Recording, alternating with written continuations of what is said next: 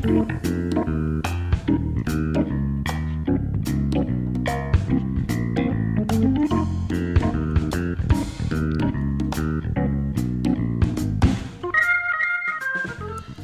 ョブネタワンタイムトークの時間です。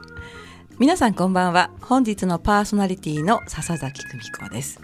えー、前回はですね、えー、とても賑やかな感じでとてもねノリのいいお二人がゲストだったんですけれども今日はまた、えー、違う業種の方をゲストにお招きしております。実はですねお会いしたのが今日が初めてということでなんでここにいらっしゃるかということもですねまあ番組の中でいろいろ伺っていこうと思います。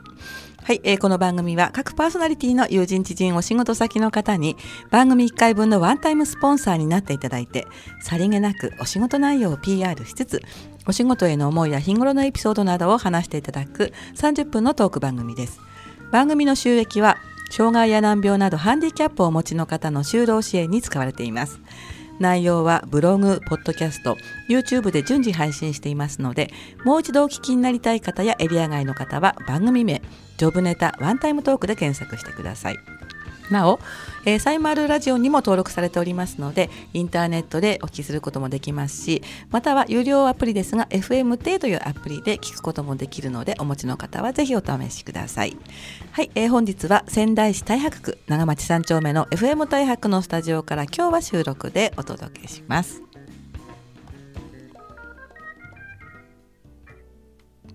はい、改めましてこんばんは。こんばんは。よろしくお願いいたします。よろしくお願いします。すみません、初めて今日お会いしたのにゲストに出ていただくなんていう。大変びっくりしております。ちょっと無茶ぶりでしたかね。はい、えー、では早速ね、えー、はい、ご紹介いたします。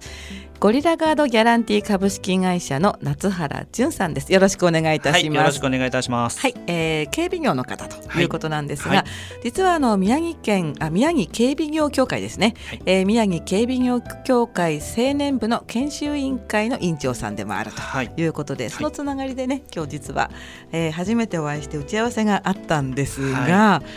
実はですね私あの夏原さんと打ち合わせの後にいろいろあのお話を伺っていて、はい、で今のお仕事になったいきさつとかそれからまあその警備業業界に対する思いというのを伺っていて、はい、実は本当にこうちょっと短い話だったんですけどすごく感動したんですね。ありがとうございます。それで本日がねちょうど私収録日だったものなので本当は私一人で喋ろうと思ってたんですがこれはもうぜひラジオにご出演いただいて、えー、同じ話をねお聞きの皆さんにもしていただこうと思って、はい。なんでしょうね、まあ、引っ張ってきたと言いますか、はい、言葉は悪いですよね、えー、ご出演いただいていると。い。うのがね、今日の流れなんですけれども、はい、まず簡単にまあ自己紹介というかどういった会社さんなのかというところですね、はい、ゴリラガードギャランティーさんのご紹介いいですか？はい、はい。えー、弊社はですね、はい。えー、交通誘導警備業務をメイン業務としております警備会社で平成3年に設立して、えー、25年目の会社となっております。かはい。交通業務ということはあの交通整理っていうかそうですね、まあ、俗に言う片方みたいな、はい、片側交通とか、はい、警備といってもその何種類もございまして、はい、私の会社その工事現場ですとか、はい、お店の駐車場ですとか、はい、あの一番目にかける回数が多い警備員さんの職務になります。そうですよね、はい、なんか工事によって人数の配置が決まってるって伺ったんですけれども、はい、いつも思うんですけど、はい、たったちっちゃいこうなんか穴掘ってるような時でも警備員の方ってついてらっしゃるじゃないですか、はい、なんか私からすると、無駄な感じがするんで恥ずかしいんですよねすごく。誘導されるの、ね、はい、あれ本当に、こう実際に警備員としてやってる側としても、はい、時として疑問に思う時は確かにございます。そうなんあのこの場に私が立ってて 本当にお役に立ててるのかなって思うこともあるんですが、えー、実際そこに警備員さんが立ってることによって、はい、未然に防げてる事故っていうのはものすごくたくさんあると思うんですね。実際、警備員さんって本当に目に見えない仕事でして、えー、警察官ですとこの事件とかあった現場に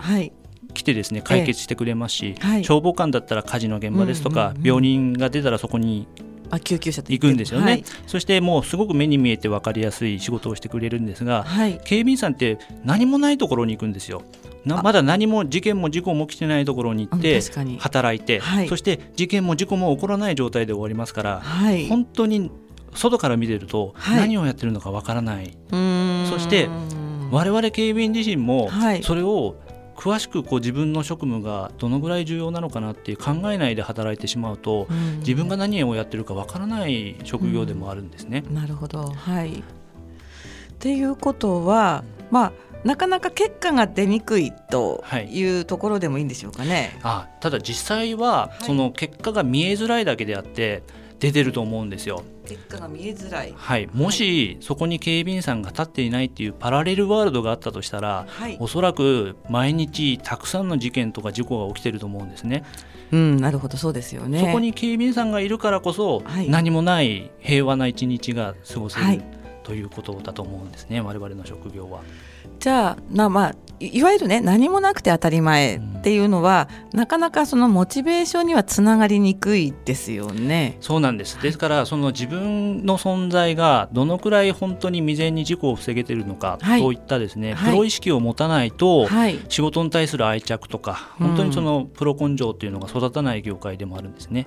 ですからこういかに自分の仕事が役に立っているのか、はい、この社会にとって必要なものなのかというのを知っていただく、その働いている本人にまず知っていただかないと成長しないんですね。えー、うん。確かにそうですよね、うん、あのいろんな会社さんがあるんですけれどもあの非常用の蓄電池を扱ってたりする会社さんがあってその方も同じようにおっしゃるんですよね、うん、何もないのが当たり前なので、はい、本当はすごく役に立ってて、うん、なくちゃいけないものなんだけれども、ね、だけど表にも出てこないし、まあ、社長さんがおっしゃるには周りもせず光もせず、鳴りもせずっておっしゃるんですけれどもね、はい。はい、だからなかなかその自分たちの存在感をね感じるタイミングがなかったんだけれども、まあ、言葉は悪いんですけれどあの震災があって初めてその電源が切れてしまったりということで、自分たちのその重要性が分かったっていうお話を聞いてすごくなるほどなと私は思ったんですけど、ね。うん、まあ、それにに、まあ、似てるというか同じような感じですよね。はい、うん。でちなみになんですけれども、はい。はいあのー、先ほどね、えー、学校卒業してすぐに入られたんですかって伺ったら実は違うという話だったので、はい、その辺をですね、はい、今なぜここ夏原さんはこの仕事をされてるかとい。うところに焦点を当てていきたいんですが。はい。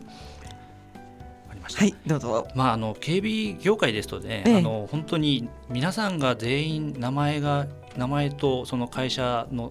イメージが一致する会社さんっていうのは、はい、もう正直言いますと2社しかないんですよ。A 社さんですね。A 社さんと S 社さん、S 社さんこの2社に絞られまして、はい、あの私のような会社ゴリラガードギャランティーなんて会社をまず知ってる人がそもそも存在しないんですね。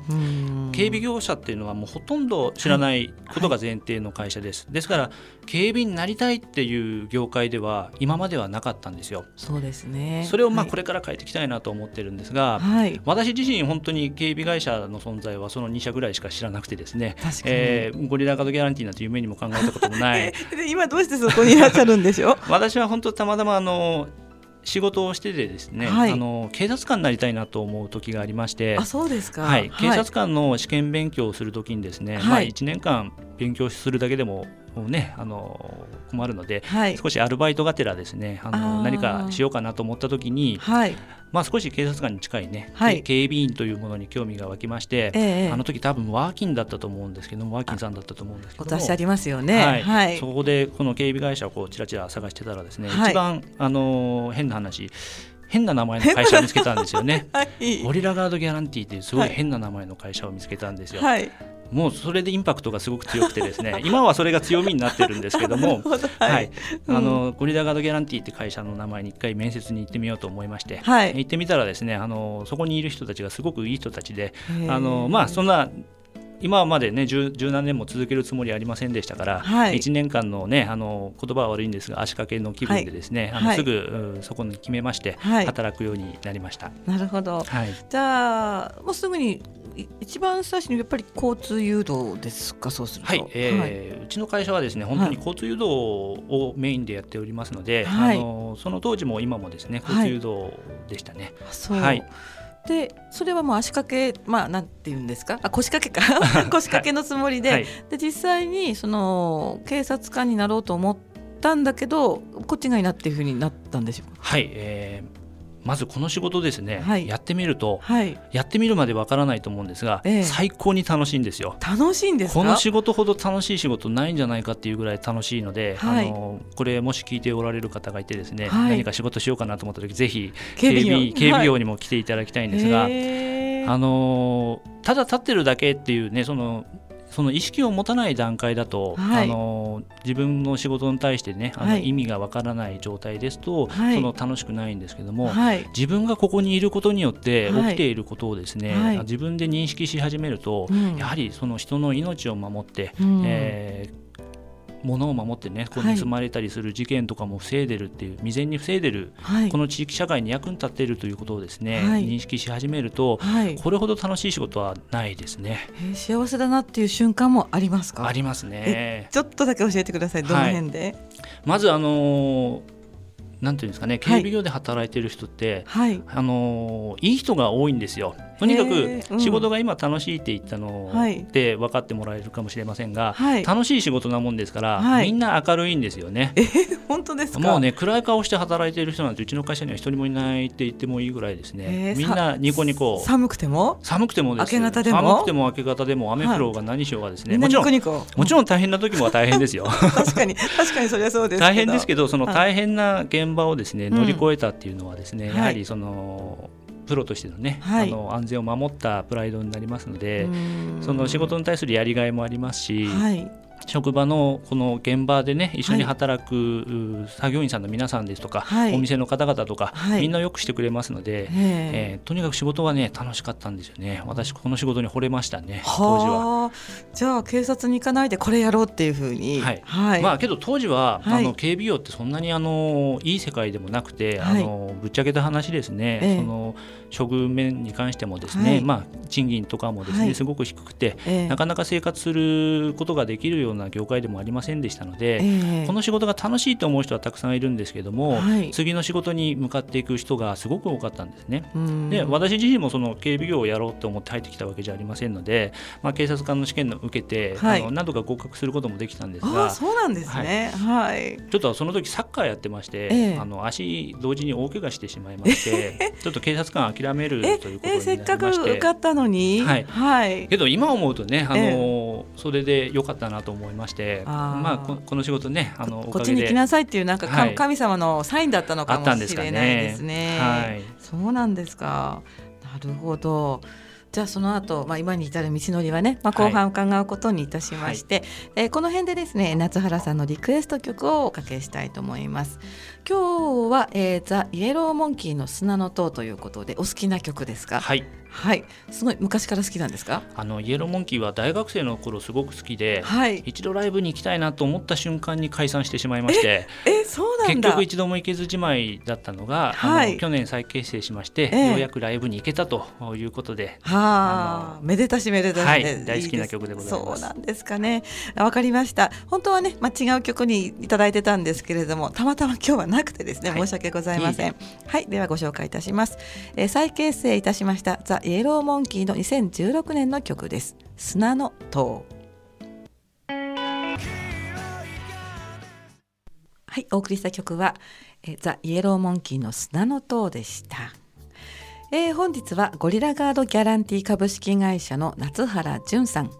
宮城警備業協会青年部の研修委員会委員長さんでもあります。夏原さんにお話を伺っております、はい、後半もよろしくお願いします、はい、よろしくお願いいたします。でまあ腰掛け足掛けという感じでですね、はい、すぐにお辞めになるという予定もあったんですけれども、はい、まあ、警備の仕事はとても面白いと。そうですね。はい、はい、でそれがまた今に至るということは、また何かこういろいろ思いがあったのかなと思うんですけれども、はい、まあ、当時は本当に警備員っていう職業はですね、はい、そのお給料に関してもですね、はい、あの全然本当に生活できるかできないかぐらいの水準でしかいただけない業界でしたので、私も長く続けるという意思はなかったんですが、とにかくその一緒に働いている人とも仲良くなってくるし、その仕事自体も楽しいのでやっぱりすごい未練が残るんですよね。あのなかなかその次の仕事に行こうという気にならなかった時があったんですがつまり辞めようと思ったんだけども、はい、まあ長い仕事ではないっていうイメージはあったんですよね、はい、最初はありましたね、うん、まあ、長く勤める業界じゃないと思って辞めようとは思ってたんだけど、はい、環境はいいわけですね。はいお給料以外はですか、ね、はい、それでまあ業界自体がそのね、はい、あの落ち込んでた業界でしたので、はい、まああのうちの会社もですね少しずつこう下り坂になってまして、はい、あの警備員さんの人数自体もですねもうと私入った時は40人50人近くいたんですが、はい、20人26人ぐらいまで減った時がありまして、えー、私もその時さすがにですね、あのそろそろ新しい職見つけようかなと思って、もうそろそろ残念だけどやめようかっていう人間何人かとですね、あの会社の寮の方であの、最後の晩餐ではありませんけどお酒飲もうってなった時にですね、はい、たまたまその飲み会の場にですね、はい、うちの代表取締役の千葉秀明が現れまして。なんでなんでなんで急に来たの？急にあの本当に偶然なんですが。本当に偶然なんですか、はい、そこでその我々ももう辞める気ですから、もう真正面からですね、この会社こんなにいいところあるのに社長もったいないですね。このままだとまずいですよっていう話を、はい、本気でこうぶつけたところですね、はい、あの社長の方からですね、はい、じゃあ夏原やってみろよ。やってみてくれよっていう話いただきましてありがたいことに、私もそのなんていうんですかねその一緒に働いてるねあの二十何人の人たちのですね、うんうん、将来を考えるとやはりできればこの会社で幸せになってもらいたいなという気持ちありましたので、うんはい、じゃあやらせていただきますとい。うことで、はい、あの、はい、やらせていただくことになりました。なるほど、ちなみにそのいいところって、はい、なんかこう売りがあるとか、はい、会社さんなんでしょうか、はい。はい、うちの会社はですね、その警備員の質そのものは、あの当時ですけども、あの少しあの大げさかもしれませんが宮城県で本当に1、2を争う警備員さんがですねあの2人も3人もいるような会社でしかも普通ですとですねあの、工事現場で使うような資機材あの交通規制車ですとかあの車にトラックにですねその電光掲示板をつけて工事中ですとか矢印とかつけてるものありますよね。あの上に天井にですよね。はい。資機材資機材っていうんですけどもどういう字書くんですか？えっと四角の死にはい。機械の木に材木の材資材機材の機材ああなるほど。すみませんすみません。はい、それをですね、普通ですとお客様の方がリース会社にこうお借りに借りに行ってですね、はえ現場に持って行って使い終わったらわざわざこう返しに行くっていうのが今でも当たり前なんですけども警備員さんのオーダーと、そういうこうなんていうかな工事するためのこの、まあ、フェンスじゃないけど、あれとか三角のコーンとかは、まあ別々なんですよね、はい、別々の会社さん頼んで、はい、自分で準備するっていうものなんですけども、えー、うちの会社の場合ですとそういったものも全部持ってますので、はい、警備員さんが現場に持って行って使ってはい、使い終わったら警備員さんが持って帰ってくれるっていうですね、はい、あのなかなか他の会社さんではやってないですね、はい、あのトータルコーディネートといいますかね。パッケージっていうパッケージでの あ。のマーケティングができてまして、はい、えー、その強い魅力の部分をですね、えー、生かしきれてないっていうところがありましたので、うん、普通はないんですか？大体の会社さんはですね警備員さんを出すだけということになりまして、はい、なかなかその交通規制車とかまで持ってる会社さんになりますと、はい、宮城県でも数社しかない。そういうものなんだ、はい、あれはじゃあ誰が準備する？あレンタカーなんですかね。ですからそのレンタル会社さんの方に発注して、はい、わざわざそのお客さんがそれを取りに行って借りてくるんですよ、ええ、そして使い終わったら返しに行くという形になるんですね。じゃあよくこうパイプでさ人が入らないようにって、はい、あれも片付けするのは工事会社の方なんですか？工事会社の人もありますしすごく大きな現場ですと、その、リース会社さんの方が持ってきて設置してくれることもありますけども、でもゴリラさんはゴリラさんでいいのかな、はい、ゴリラでそこの片付けなんかも警備の方がやるんです、何でもやるんですようちの会社は、楽ですねお願いする方としたら。楽なんですよその楽さに一度慣れてしまうと、やめられなくなる、あすごいリピーターさんがねそうすると い。っぱい増えるってことなんですね、確かにそれは強い武器だし売りですよね。そうなんですよ。はい、これ本当にうちの会社できてからずっとやってた戦略だったんですけども、なかなかその良さをアピールしきれないというかお客様に伝えきれない部分がありまして、えー、なかなか本当にうまくいかなかった時期があったんですね。はい、そしたらじゃあやってみようと思って、はい、そしたら働くしかないですね。やめ働くしかないです。えー、はい、えー、やると決めたらもうね、あの、はい、やるしかない。やるしかない。結果出すしかありませんので。はい。でそこで社員になられて、はい、ということだったんですね、はい、一番最初にやったことって何だったんですか？はい、えー、当時は本当に人が一人一人辞めていっている状態で、はい、もう自利品の状態でしたので、ええ、まず私たちの業界というのは人がいないと仕事ができないものですから、はい、人を増やしたいと、はい、そして人を増やすにあたっても、はい、えー、警備業ですとどうしてもおじいちゃんとかね、あのーうん、たくさんいるよような。退職した人がっていう感じちょっとありますけど、はい、けどそれではねあのもちろんおじおじい様がダメっていうわけではないんですが若者がいないとね産業としてはなかなか成長しないと思いますので、うん、そうだねそうだね。何としてでもこれ若者を増やしたいと思いました、はい、ですから当時私があの所長になったんですけども、所長になった初日にですね、あの美容室に行って、まず髪を茶髪にしたんです美容室に行ったんですか？茶髪にして、そして写真を撮って、求人を出すようにしたんですね、あの会社のトップが茶髪ですよっていうね、あのアピールを若者に向けて出していったところですね、若者が結構たくさん来ましてそんなもんですか？来るんですよ。それだけで来るんですね。警備業ってどうしても堅苦しいもちろん堅苦しい業界なんですけどもそうですね、はい、警察ご出身の方も結構多いんですよね、はい、ですから、あの茶髪にしたっていい顔する他の会社さんはいないと思いますが私は当時はその本当にまず人を増やさないことには始まらないということで、はい、若者が来やすい環境を整えることが大事だと思いましたので、はい、まずは茶髪にしてですね。じゃチラシのモデルになったってことですか？チラシのモデルになりまどんな格好して？もう警備警備服です警備服で、はい、で、まあ、スタッフ募集みたいな？そうです、はい、ないんですかそのチラシそれでこう次々こう入ってくる半分ぐらいやはり少し茶髪だったりとか、金髪まではいないませんけども、えー、あの茶髪の人が多くてですね、はい、えー、若者が順調に思いのほか順調に増えましてそれだけであ。とは若者ってすごくやっぱり真っ白なものですから、うんうん、あのこちらの方でイメージをきちんと伝えていくとどんどんやっぱり成長して変わっていくんですね。はい、ですから本当にその仕事の存在の重要性とか、うん、あのプロ意識を育てさせることによって、はい、こちらからですねこうしろああしろって言わなくても変わっていくんですよ。その1年2年って若者を増やした時にですね、はい、私はある日あの少し髪も長くしてたんですが ずっとわざわざ茶髪にしてたんですが、えー、えー、ある日突然髪短くして黒くしたんですよ。はい、そうすると、はい、髪黒くしなくちゃだめだよなんて誰にも一人一言も言ってないんですが、はい、1年もするとですね、はい、みんな黒くなってくんですよ。えー、本当？だ何にもこっちはですね、茶髪茶髪 NG の会社にはしてませんので、あの言ってないんですがみんなですね、はい、その仕事のプライドを持ってくるとですね、はい、あ警備員っていうのは身だしなみも大切なんだなって思い出すんですよね。仲間内で多分こう話したりもするのかもしれませんが自然とこう黒くなって今はもう全員黒く不思議なんですけどねあの若い人もそれでも集まり続けてる。ダメなんて言ってないんですがもちろん、はい、あの一番最初に入ってくる人はあの学生さんとか茶髪の人とかもちろんいるんですが、はい、それも自然とですね、黒くなっていくんですよね。えー。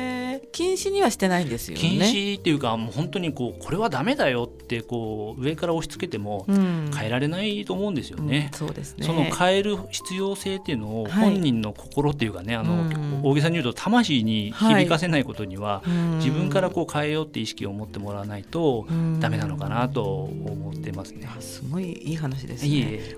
ね、これを実はねさっき打ち合わせの時にもちらっと聞いて、はい、これはもうぜひということで今日お招きしてるんですけれども、はい、あのどういう言い方をすると、まあ、1回2回じゃ変わらないと思うんですよ若い方って、はいはい、そう繰り返し言ってく、まあ、肝のセリフっていうのはどういうとこなんですか、えーとはい、うちの会社基本的には楽しくやりたいっていう方針でやってまして、はい、それはもう若い人もあの年配の方も、はい、あの現場で働いてる人も社長からもう誰から全員とにかく笑いたい、はい、あの人生の半分を占めるこの仕事においてですね、笑顔で過ごせないんだったらつまらない人生になってしまいますから、とにかく楽しく働こうっていうことでやってるんですが、その前提となるのはやはりそのプロとしての技だと思うんですよ。うんうん、やるべきことをきちんとビシッとやった人間だけが笑っていいっていうふうに、えー、そこの部分だけちょっと厳しくしてますので、はい、あの場面場面によって笑い声出すのはもちろんいいんですけれども、まあはい、きちんと自分の任務をこなそうと、はい、そのプロ意識をきちんと持ちましょうっていうことで、うん、えー、やってます。その部分のその本当にプロ意識を持ってもらうっていうのが一番大切なのかな、自分にプライドを持ってもらうっていうのが大切なのかなと思ってます。そうですよね。さっきのその仕事の意味、はい、ただこう流すだけじゃなくているから防げているじ、まあ、実行もあると。本当はトラブルが起こるはずのものが皆さんがいることによって、まあ、無事平穏に住んでいるっていうのは、やっぱり言われないと分かんないかもしれないですよね。分からないと思いますね正直ね、うん、それをこう言い夏原さんは言い続けるわけでしょ、はい、変わってきますかやっぱり？変わりますね。あの本当に今日もありがとうねって言葉を、うん、あのその意味を込めて、はい、え君が頑張ってくれたおかげで今日のそこの現場の人たちは笑顔で帰れたねっていう言葉をですね、はい、さりげなくこう、はい、毎日のちょっとしたことで伝えていくんですよ。はい、あそういうふうにね一つの仕事が終わった時に今日の仕事はこんこういうことだったよっていうことが価値が分かるような言い方をされるっていうことなんですね。はい、はあ私ほら人材育成とかに関わるから、はい、まあ、今回もねそういう打ち合わせだったんですけれどもね、はい、お願いいたします、えー、とてもね、参考になりました、他にもあの夏原さんアイデアマンでねあのー、なんだっけ警備の方のファッションショー、はい、はい、というのも企画されたとかね、はい、まあ、いろいろ伺いたいお話はたくさんあるんですけれども、まあ、まずはねその警備業を良くしたいという夏原さんの思いを、はい、まあ、ラジオを通じて伝えていただけたんじゃないかなと思います、はい、いかがでしたでしょうか？すみません。緊張してうまく喋れたかどうかわ かりませんけども。すごく心にね響くい。いお話でした、ありがとうございます。今日はありがとうございます、ありがとうございます。はい皆さんいかがでしたでしょうか？本日はゴリラガードギャランティ株式会社の夏原淳さんをお招きして警備の話をお伺いいたしました。それではまた皆さん来週をお楽しみに